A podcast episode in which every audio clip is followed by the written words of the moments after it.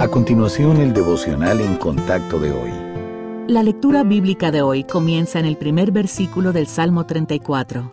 Bendeciré a Jehová en todo tiempo. Su alabanza estará de continuo en mi boca. En Jehová se gloriará mi alma. Lo oirán los mansos y se alegrarán. Engrandeced a Jehová conmigo y exaltemos aún a su nombre. Glorificamos a Dios fuera y dentro de la iglesia. De hecho, la alabanza debe impregnar todas las áreas de nuestra vida. ¿Pero cómo? Una manera evidente de alabar al Señor es con nuestras voces. La verdadera adoración fluye de las bocas de los creyentes que están enfocados en los atributos de Dios. Desean honrarlo por quien es, lo que ha hecho y lo que ha prometido para el futuro.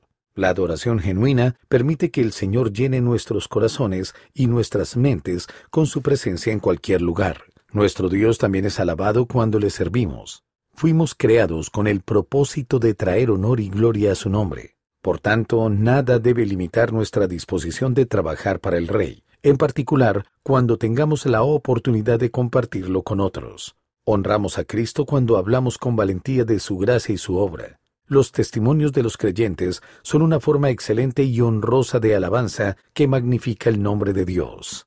Jesucristo vale más que cualquier tesoro que este mundo ofrezca. Amarlo y comprender lo que ha hecho por nosotros debe ser toda la motivación que necesitamos para alabarlo con nuestra vida, sin importar dónde nos encontremos.